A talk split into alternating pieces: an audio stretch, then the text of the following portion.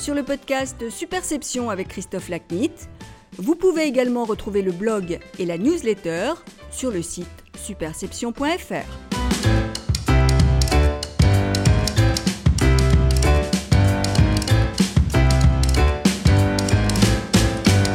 Bonjour, je suis ravi de vous retrouver pour ce nouvel épisode du podcast Superception. Aujourd'hui, mon invité est Marion Dariotor, présidente de l'agence Elan Edelman. Notre conversation traite de l'édition 2020 du baromètre de la confiance réalisé chaque année par l'agence Edelman à travers le monde. Nous évoquons notamment la crise du modèle capitaliste révélée par les résultats de l'enquête mondiale, l'augmentation de la défiance vis-à-vis des gouvernements et de la confiance dans les entreprises, les initiatives que celles-ci peuvent prendre pour être à la hauteur de ces attentes et la peur du déclassement qui anime les Français. Marion, bonjour. Bonjour. Merci beaucoup d'être l'invité du podcast Superception ce mois-ci. Merci de votre invitation. Avec plaisir. Marion, euh, vous, dans votre parcours, les professions respectives de vos deux parents n'ont pas été euh, étrangères à vos choix de carrière, si je puis dire. C'est bien vu, puisqu'effectivement, maman était professeure d'économie et papa magistrat. Euh, et donc, tous les deux servaient l'État. Et moi, je me suis un peu, sans doute, construite en opposition avec ça puisque j'ai décidé d'aller dans le monde du business, des entreprises, peut-être du capitalisme également. Euh, et j'ai décidé de faire une, école de commerce et euh, également aller dans le monde de la communication parce que je regardais Christian Blachas sur Culture Pub le dimanche soir et j'ai adoré. Et du coup, j'ai fait une école de commerce et le CELSA pour allier euh, le business et la communication. Et alors après, donc vous avez lancé votre carrière chez euh, Lancôme. Exactement, j'ai démarré dans le groupe, euh, le groupe L'Oréal, pas Edelman, ça c'est après, pas encore. le groupe L'Oréal chez Lancôme euh, pour tester la communication du côté des entreprises avant de penser que finalement je serais peut-être mieux pour le faire du côté du conseil en communication et des agences de communication. Voilà, donc là après il y a un parcours chez IEE, TB et puis premier passage chez Edelman. Donc racontez-moi cette euh, évolution. Que des belles maisons, IE, TBWA, puis Edelman. Et puis euh, la vie fait que euh, en 2007, j'ai eu envie de créer ma propre agence de com suite à une envie de ne pas repousser ce projet entrepreneurial. La vie personnelle m'a invité à le faire. Et donc en 2008, je crée Elan. Donc je quitte Edelman pour créer Elan. et c'est à ce moment-là, en 2008, que l'aventure Elan démarre. Elle prend son euh, élan, c'est le cas de le dire. Elle prend, son élan. Euh, ça nous a amené à Paris, à Bruxelles et à Londres avec une super équipe dont je suis très fière. Et puis à un moment donné, euh, envie de vendre mon agence pour continuer à faire grandir cette équipe et nos clients. Et là, je rappelle le groupe Edelman, Richard Edelman, que j'avais quitté quelques années auparavant pour dire qu'il y avait peut-être quelque chose à considérer ensemble. Voilà. Edelman, c'est une euh, boîte que beaucoup de gens, en tout cas dans nos métiers, euh, tout le mm. monde connaît, et c'est une entreprise familiale. Donc racontez-moi un peu, et y compris de fait de votre expérience d'avoir travaillé dans des groupes qui, eux, ne sont pas familiaux, mm. euh, quelles sont un peu les particularités culturelles de, l'entreprise Edelman? Effectivement, Edelman a été créé par Dan Edelman il y a quasiment 70 ans, et depuis 70 ans, ils tiennent dur comme fer à leur indépendance. c'est très agréable de travailler dans une boîte familiale, une boîte indépendante parce qu'ils sont engagés dans le long terme.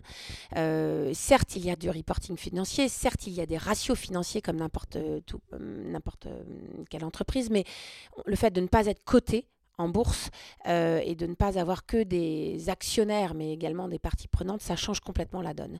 Et donc, moi, en tant que patronne de l'ensemble parisien et de la filiale française, ça donne une liberté d'action plus dans la durée, ça donne une, façon, une autorisation à investir plus grandement dans les talents.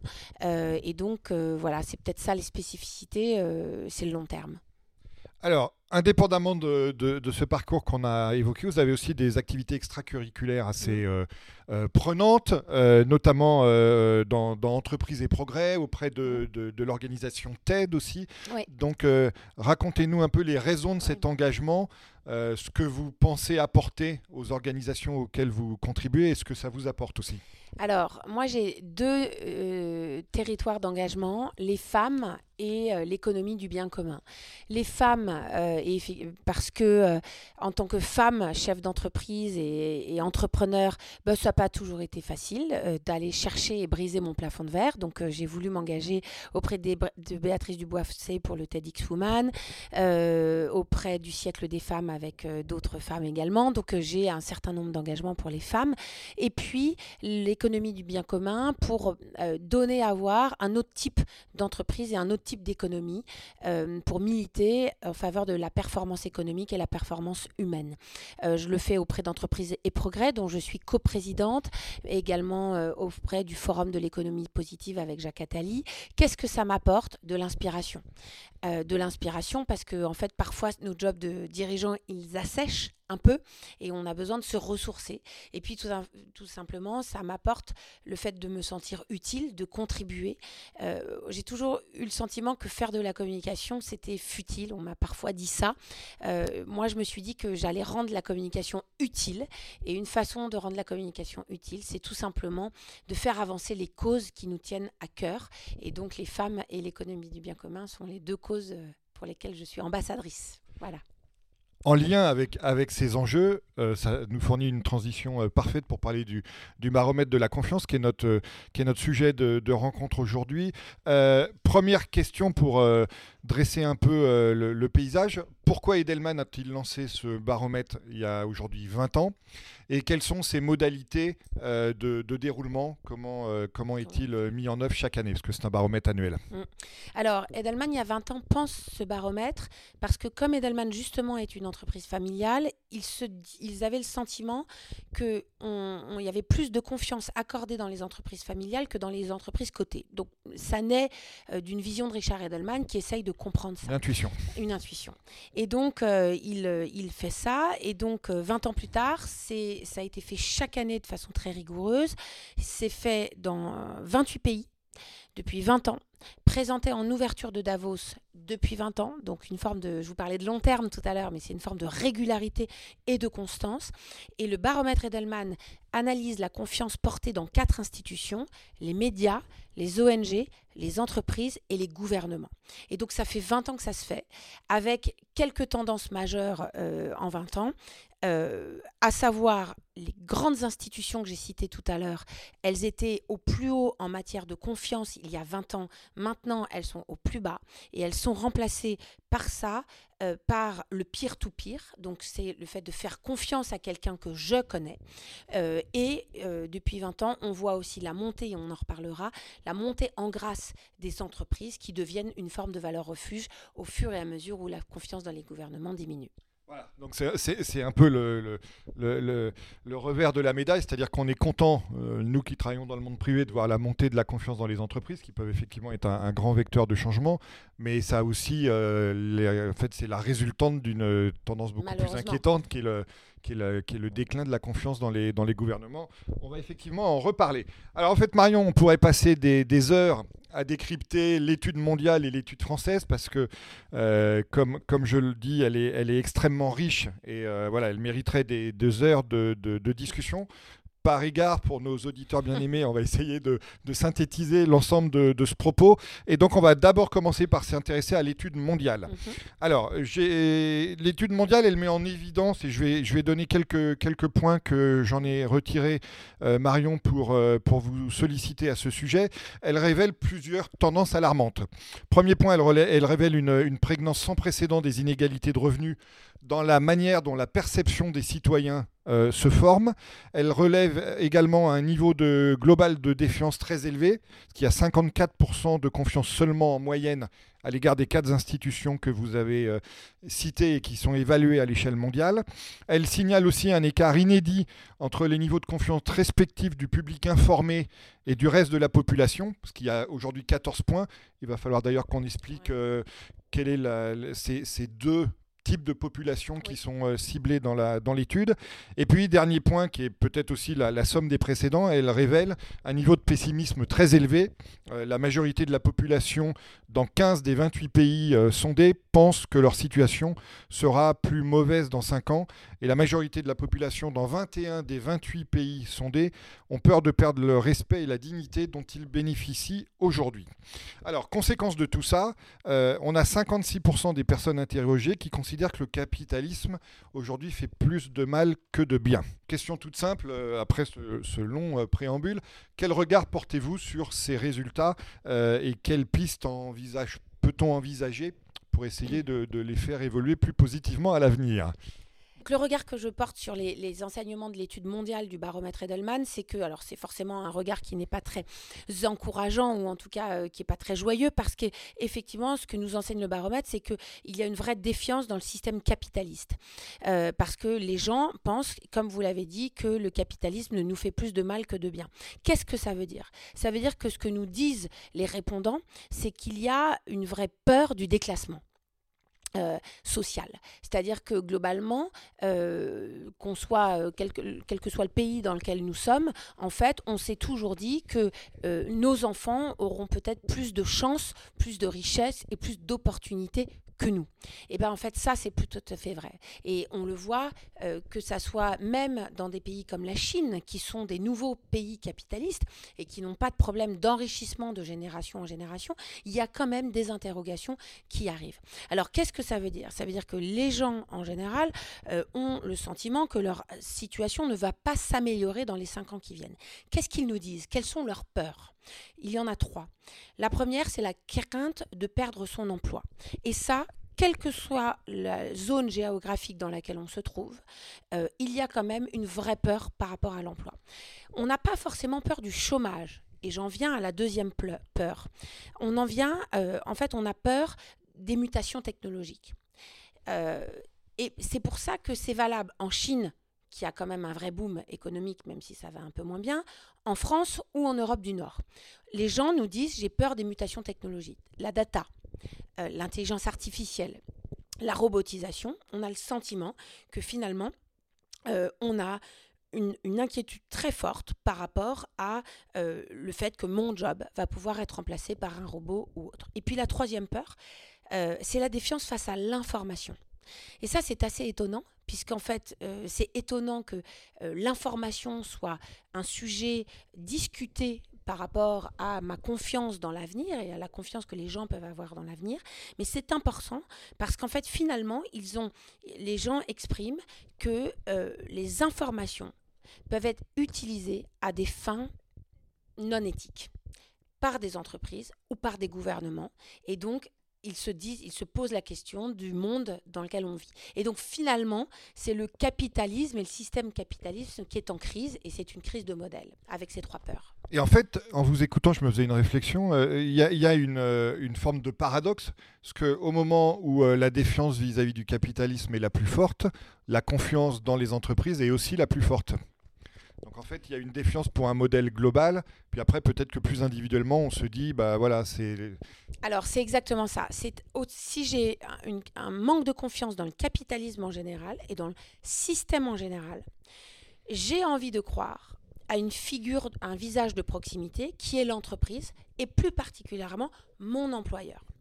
Euh, alors ça s'explique aussi par, par euh, une... Donc le macro est différent du micro.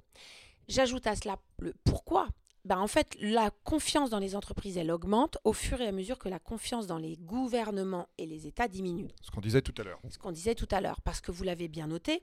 Euh, la un jeu confiance, à nul. Voilà, dans les gouvernements. Donc, il faut bien faire confiance en quelqu'un.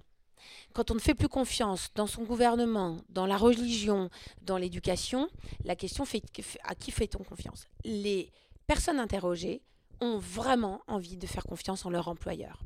À partir du moment où l'entreprise est vue comme éthique et compétente. Ça, c'est important. Mais la bonne nouvelle pour euh, le monde du privé et pour les entreprises, c'est que euh, on accorde sa confiance aux entreprises et donc il est possible de rendre cette confiance. Mais il faut tenir le contrat de confiance. Voilà, exactement. Il y a un potentiel à condition d'être à la hauteur des attentes. Exactement. Alors, par contre, et c'est ce que vous expliquiez, euh, Marion, c'est que le, la, la, position des gouvernements à l'échelle mondiale euh, est, est, assez euh, délétère, étant donné qu'ils obtiennent des résultats très négatifs dans les deux grandes catégories que l'étude couvre, qui sont d'un côté la compétence et de l'autre l'éthique. Que, voilà, quelle est, quelle est votre, euh, là, là, aussi votre mise en perspective de ces résultats Alors, qui évidemment on, on, on, qu'on ne peut pas ne pallier au, à la vague populiste qu'on, qu'on observe euh, dans beaucoup de, de, parties du monde. Exactement. Euh, malheureusement, vos, vos, votre analyse est, est très juste. Euh, moins il y a de confiance dans les gouvernements et dans ceux qui nous dirigent, plus euh, il y a euh, des incertitudes et donc plus il y a une montée du nationalisme ou du populisme. Malheureusement, c'est assez juste et ça s'observe dans tous les pays que l'étude couvre. je pense que comment on explique la baisse de la confiance dans les gouvernements C'est tout simplement parce que les promesses ne sont pas tenues.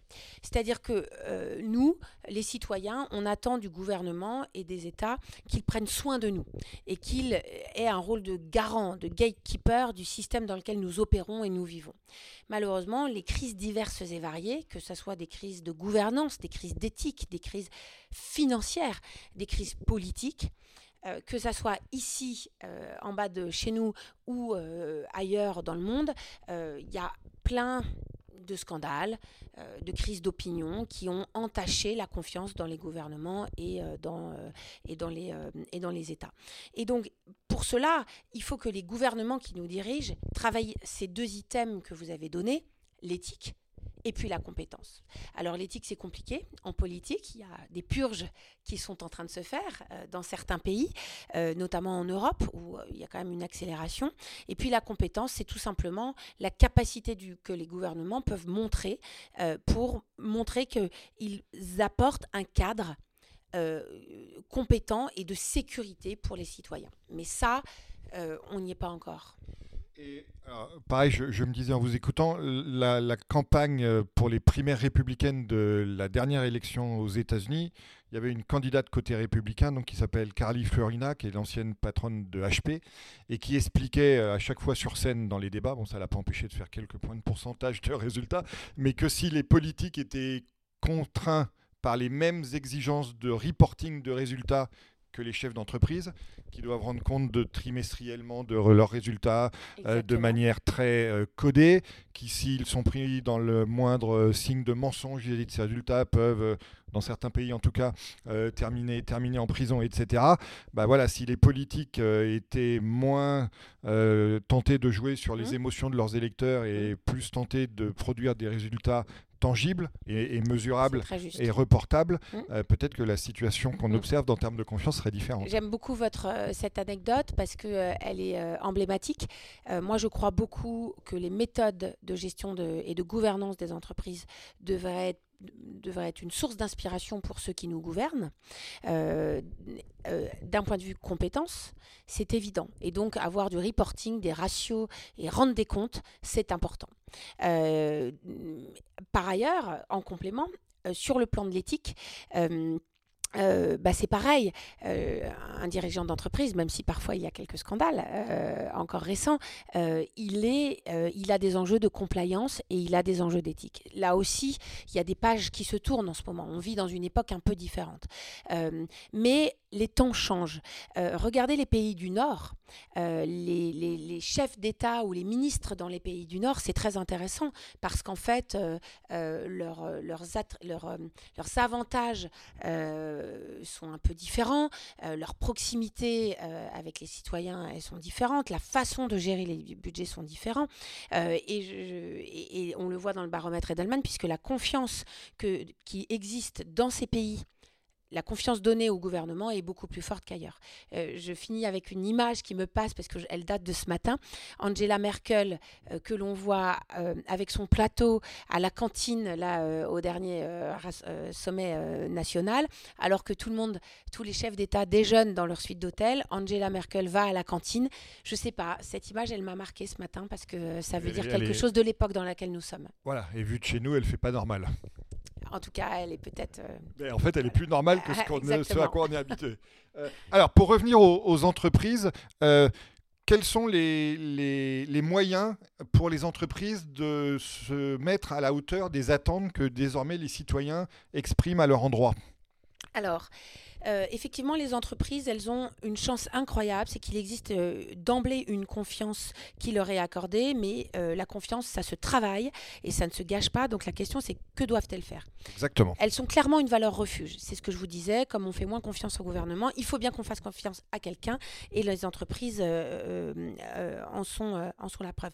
Ce qui est intéressant... Juste Marion, excusez-moi de vous interrompre. Ce qui est vraiment intéressant dans l'enquête dans, dans et qui est très surprenant, c'est qu'elles sont en termes de confiance au même niveau que les ONG. Alors, ça veut dire quoi? Qu'est-ce que nous disent les sondés?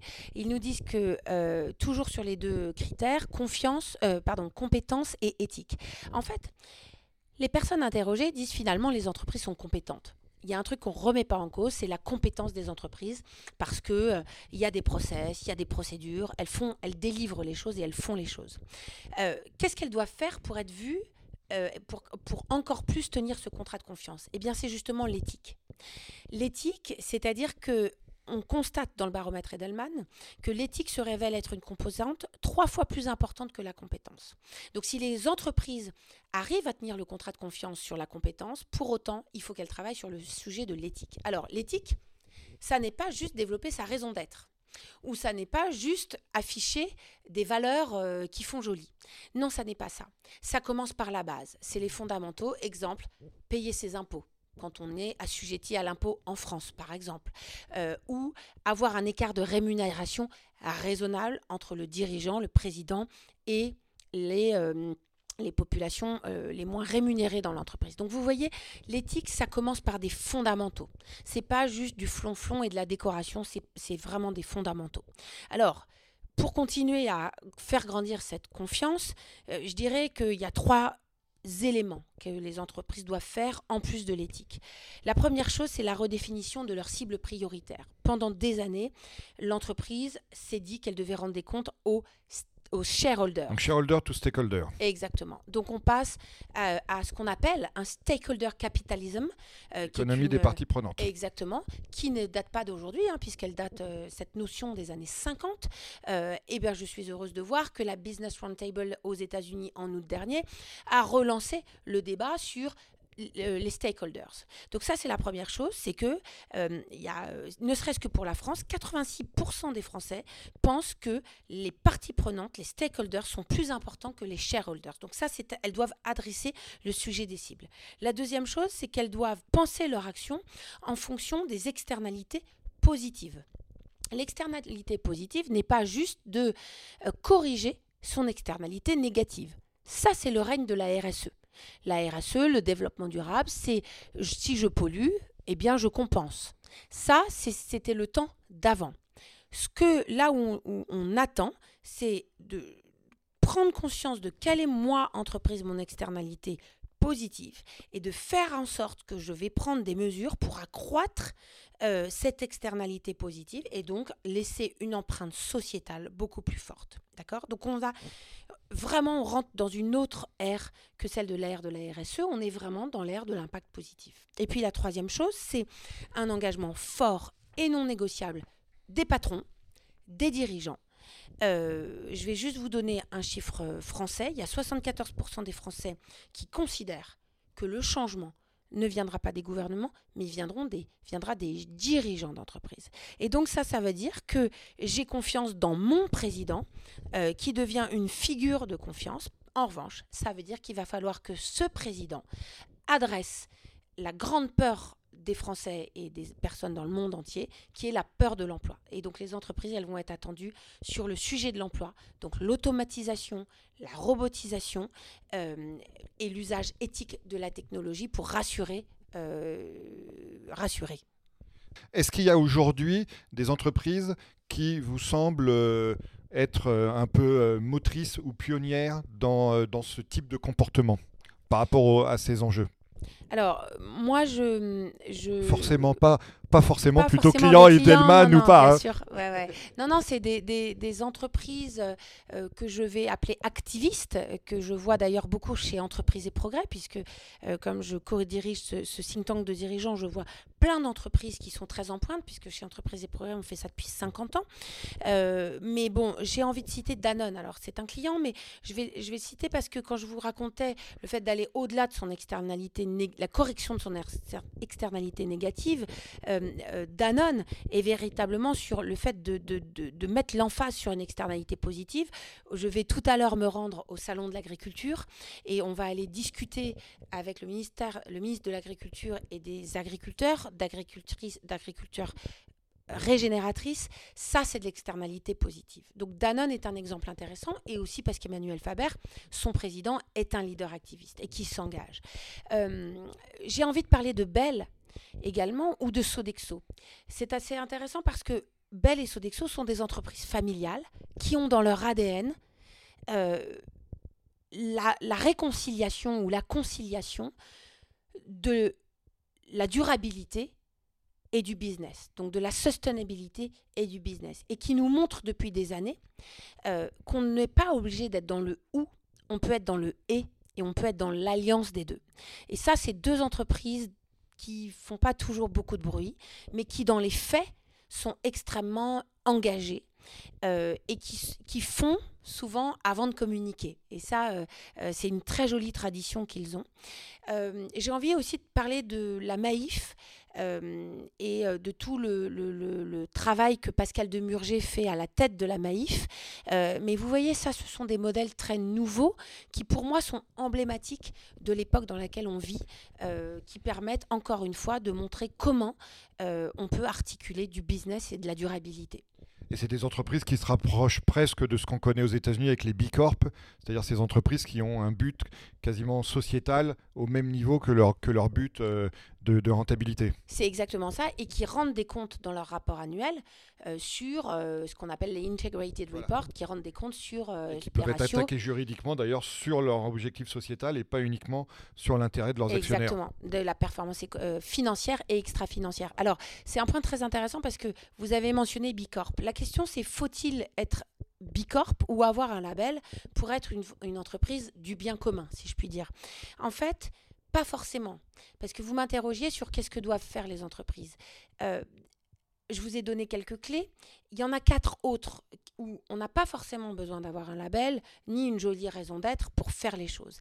Euh, mais on rentre dans une ère où euh, il y a quatre mots d'ordre qui comptent. Il y a l'authenticité. L'authenticité, c'est important, c'est-à-dire qu'il ne faut pas de décalage entre les intentions et les actes. La deuxième chose, c'est la transparence. Euh, la transparence au sens aussi l'humilité. Vous pouvez dire, moi, je veux être une entreprise vertueuse, une entreprise à impact, du bien commun, je ne sais pas comment on l'appelle, mais à un moment donné, ce qui compte, euh, c'est de dire, vous savez, j'ai pas toutes les bonnes réponses et je ne sais pas tout faire. Mais je m'engage à mettre en place des choses pour y arriver et je rendrai des comptes et c'est ça la transparence. Non pas sur le fait que j'y arrive, mais sur ma logique de progrès. Donc rendez compte en toute transparence et être capable de dire quand je n'y arrive pas. La troisième chose, c'est l'inclusion, et notamment l'inclusion des parties prenantes, on s'en parlait tout à l'heure, et ça c'est important, et notamment de les écouter pour co-construire des politiques. Euh, et enfin, la contribution. La contribution ou l'engagement. J'ai tendance euh, à dire que moi, mon métier, c'est la communication, mais on est moins dans une ère de com qu'une une ère d'engagement. Et ça, c'est vraiment les quatre points que les entreprises peuvent travailler. Et c'est pas que pour leur politique de communication, mais c'est vraiment la responsabilité des dirigeants, du patron au secrétariat général et autres, euh, que de travailler à ces quatre piliers. Oui, et ce qui est intéressant, je trouve, dans, la description de ces piliers, c'est qu'en fait, on n'a pas besoin forcément de mettre euh, au fronton de son entreprise des visions euh, grandioses pour finalement, de manière très prosaïque et très pragmatique, attaquer les progrès qu'on peut réaliser dans chacun des piliers. Je suis complètement d'accord. Ce que je vois, c'est que on n'est plus dans l'ère des grands discours, euh, des jolis éléments de langage. Personne n'est dupe. On est dans l'ère de l'action. Walk the talk. Exactement. Et surtout qu'on est tous menacés de purpose bullshit ou de purpose washing. Et donc, c'est pas que des coups de com, tout ça, c'est du sincère, c'est de l'action. Moi, je dis toujours, je suis une communicante, mais j'ai été élevée dans l'ère du storytelling. Maintenant, je suis dans l'ère du story doing. On fait les choses et après, on raconte ce qu'on a fait. Euh, et donc, on est dans le, passage à l'acte. On, on, on vit un moment assez incroyable, un momentum fou où on va pouvoir passer à l'acte. Mais pour passer à l'acte, il faut d'abord commencer par les petites choses et il faut être hyper fier des petites choses que l'on fait. On va passer maintenant à la, composante française de l'étude, euh, qui n'est pas beaucoup plus euh, joyeuse que la composante mondiale, euh, même, même, même pire. Alors pareil, j'ai extrait quelques données, Marion, pour cadrer notre discussion. Donc en France, on observe quoi dans cette étude? Premier point, on observe un niveau global de défiance élevé. on a 45% de confiance en moyenne à l'égard des quatre types d'institutions qu'on évoquait. Je, pour mémoire, on était tout à l'heure à 54 sur le, sur le niveau mondiale. On a un écart qui est le, parmi les plus grands dans le monde entre les deux publics, d'ailleurs, il va falloir que vous expliquiez, Marion, la différence entre le public informé et le, et le reste de la population. C'est important de comprendre que les deux ne se recouvrent pas dans l'étude. Euh, donc la France est voilà, parmi les, plus grands écarts dans le monde. Moyenne mondiale 14 points, en France on est à 21 points. Donc euh, on, voit bien la, scission qui se crée de manière croissante dans la société française. On est le deuxième pays le plus pessimiste sur le futur. Bon, ce qui est une tradition, hein, parce que ça, ça on est habitué. Euh, là, on est, on est sauvé de la dernière place par le, par le Japon. Euh, seulement 19% des Français pensent que leur situation sera meilleure dans 5 ans contre 47% en moyenne dans le monde. Là on, voit, là, on voit un écart encore plus fort. Et puis en deux ans, euh, c'est quelque chose d'ailleurs, Marion, que vous aviez cité vous-même lors de la présentation des résultats. En deux ans, ce sont 6 millions de personnes qui sont passés en gros du côté pessimiste euh, de leur perception euh, de l'avenir. Voilà, donc tout ça n'est pas très... Euh, non, ça plombe le moral. Désolé, c'est les, résultats factuels. On, est tous au courant évidemment de l'évolution politique, sociétale et sociale récente en France, dont cette étude est probablement un peu le, le, point d'arrivée à un moment donné. quelle est votre analyse de, de ces résultats? Et un peu la même question. Qu'est-ce qu'on peut faire collectivement euh, Parce qu'après tout, il ne faut pas qu'on regarde seulement les quatre institutions qui sont étudiées, mais il faut aussi peut-être qu'on se regarde nous. Euh, qu'est-ce qu'on peut tous faire collectivement pour essayer que ces résultats s'améliorent? Alors effectivement, les résultats. Vous avez deux sont... heures. ouais, c'est une thèse. Euh, les résultats sont pas top, mais moi je suis quelqu'un d'optimiste, donc je, suis persuadée qu'il y aura, il va y avoir des réponses. Alors première chose, je vais répondre à votre question sur le, baromètre Edelman étudie deux types de populations, ce qu'on appelle. Il faut, qu'on explique ça, étant qu'on en parle depuis le début. Exactement. Il faut que nos, auditeurs nous comprennent. Voilà. Inform public et mass population. Inform public, ce sont les leaders d'opinion. Euh, ça correspond à une frange de la population qui a un certain niveau d'éducation et un accès à la news. Donc ça, ce sont des gens initiés on va dire, et éduqués. La masse population, c'est le grand public, tout simplement. Ça, c'est facile. Euh, et c'est très intéressant parce qu'en fait, le baromètre regarde le niveau de confiance de ces deux populations et c'est à partir de là où les, les, analyses sont intéressantes. Alors, ce que nous enseigne l'édition française du Trust Barometer, c'est que on a une France qui est divisée par les inégalités et qui est inquiète pour son avenir. Divisé par les inégalités, euh, on n'est pas surpris. On sort euh, d'une année entière gilet jaune, puis de quelques mois de réforme des retraites. Et donc on voit bien que les gens qui sont dans la rue euh, et qui défilent sont très préoccupés par la montée de ces inégalités. ça veut dire quoi? Ça veut dire qu'il y a seulement 20% des Français qui se déclarent confiants dans l'avenir. Alors, Qu'est-ce que ça veut dire? Ça veut dire que tout simplement en France, il y a une peur du déclassement social nous sommes dans un pays qui, par euh, tradition, croyait à l'élévation sociale, à ce qu'on a appelé l'ascenseur social. C'est pas qu'on n'y croit plus, c'est que maintenant on a peur de chuter, on a peur de tomber, on a peur du déclassement social. Ça veut dire qu'aujourd'hui les Français nous disent qu'ils sont absolument convaincus que leurs enfants, nos enfants à tous, n'auront pas mieux qu'eux. Et ça c'est nouveau. C'est-à-dire qu'on voit une radicalisation de cette crainte dans l'avenir. Oui, et, si, je peux me permettre une incise, je pense que du coup, un des, éléments que ça déclenche, c'est que du coup, finalement, on n'a plus rien à perdre, étant donné qu'on est convaincu que ça va aller euh, en s'empirant. Et du coup, c'est pour ça que peut-être la radicalisation euh, de euh, la complainte sociétale vis-à-vis des dirigeants est d'autant plus forte que leur sentiment de n'avoir rien à perdre est exprimé dans l'étude. Exactement. J'aime bien cette idée de, en fait, on n'a plus rien à perdre. Euh, d'ailleurs, on le voit beaucoup euh, euh, chez les millennials, où finalement, l'emploi à vie, on n'y croit plus, le mariage à vie, on n'y croit plus, la retraite, on n'en aura pas. Donc, ça donne un regard sur la vie complètement différent. Est-ce que c'est bien ou pas bien Je ne sais pas, je ne juge pas. Mais en tout cas, on n'a plus rien à perdre. Et c'est aussi pour ça qu'on descend dans la rue. Parce que qu'est-ce que ça veut dire? Ça veut dire que finalement, on peut compter que sur nous-mêmes. Alors, on a envie encore de croire à l'entreprise, vous l'avez dit, mais qu'est-ce qui est finalement euh, si on remet en perspective l'année qui s'est écoulée, eh bien en fait les gilets jaunes ou euh, les étudiants qui défilent pour le climat tous les vendredis au lieu d'aller à l'école, qu'est-ce que ça nous enseigne? Ça nous enseigne que euh, on ne peut compter que sur d'autres figures, d'autres visages pour essayer de restaurer la confiance euh, dans l'avenir. Alors il y a deux types de visages qui émergent. Euh, les, comment dire, les, les experts scientifiques qui étaient en, en chute libre depuis des années, finalement la figure de l'autorité scientifique revient. Et puis l'activiste du quotidien. Alors l'activiste du quotidien, c'est Greta, euh, mais c'est aussi le gilet jaune, c'est aussi l'étudiant qui défile pour le climat, c'est toutes ces personnes euh, qui se mobilisent avec beaucoup de courage, beaucoup d'énergie. Et finalement, nous, les Français, on se dit, bah eux, ils sont courageux et je m'engage derrière eux. Euh, donc les solutions, elles existent à partir du moment où on arrête de faire confiance à ceux à qui on faisait confiance depuis des années et finalement on croit en nous-mêmes, à notre capacité à faire bouger les lignes euh, et à notre autonomie pour le faire. C'est un peu ça l'enseignement. Est-ce que c'est bien ou pas? Euh, Moi je crois beaucoup que la mobilisation vient de la rue, elle va continuer à venir de la rue euh, et à partir du moment où les chefs d'entreprise, les chefs de gouvernement vont prendre acte de ce qu'il se passe dans la rue, d'écouter, d'ouvrir leurs œillères. À partir de là, il va peut-être y avoir une, possible réconciliation et une possible coopération entre euh, la rue euh, et les entreprises et, le gouvernement notamment. Bah, en fait, les quatre euh, pistes ou les quatre injonctions mmh. que vous donniez tout à l'heure pour les entreprises, dont les deux premières étaient transparence, authenticité, etc., finalement, elles valent aussi pour les, pour les gouvernants pour jouer positivement de cet aiguillon qui leur est donné dans la, dans la rue. Exactement. Et vous me posiez la question de comment on fait euh, pour euh, faire en sorte que euh, là, parce que finalement, je vous parlais d'une France qui est divisée par les inégalités et donc la remise en cause du modèle capitaliste. En France, clairement, c'est ce que nous voyons.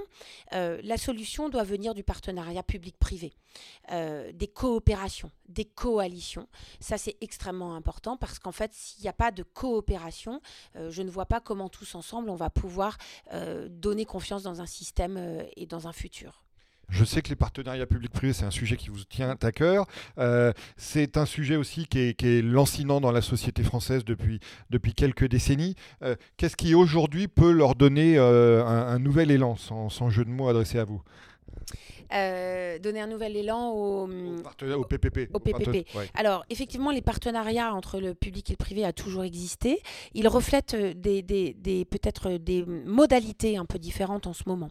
Euh, d'une part, le, le, public, et notamment notre gouvernement, est hyper conscient que sans les entreprises, il ne pourra pas tout.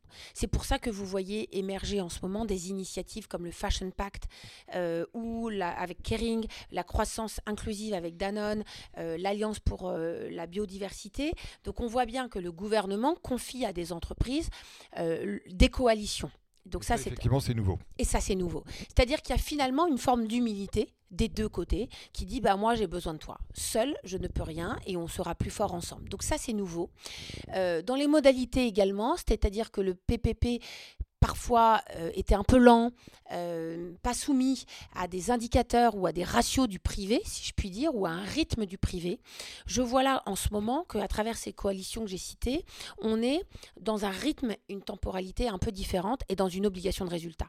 Alors que euh, je ne sais pas exactement comment c'était par le passé, mais là, il y a une obligation et une injonction de réussir qui est un peu différente. Voilà, donc une tempéralité un peu différente, un enjeu de performance qui est nouveau euh, et une humilité de part et d'autre. À mon avis, on est dans quelque chose qui est un peu différent du PPP d'avant. Puis aussi peut-être par rapport aux exemples que vous citiez, aussi des nouvelles générations, à la fois côté dirigeants d'entreprise et, côté, côté État. Effectivement, on a à la manœuvre des dirigeants d'entreprise et du gouvernement qui sont quinquas ou même pas, et qui ont envie et d'être plus activistes et moi, je crois en leur sincérité.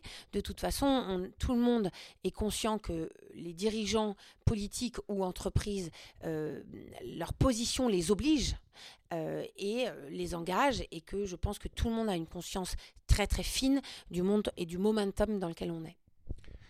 L'autre sujet qu'on a abordé rapidement, mais sur lequel on va peut-être s'apesantir quelques instants, est celui des problèmes de désinformation.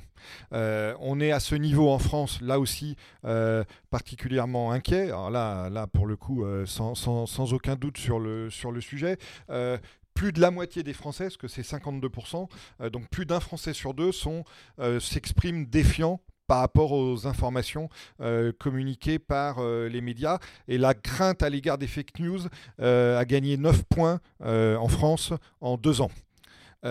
Qu'est-ce que la communicante que vous êtes jette comme regard sur ce phénomène global, qui n'est pas purement français, de la désinformation, des fake news, etc.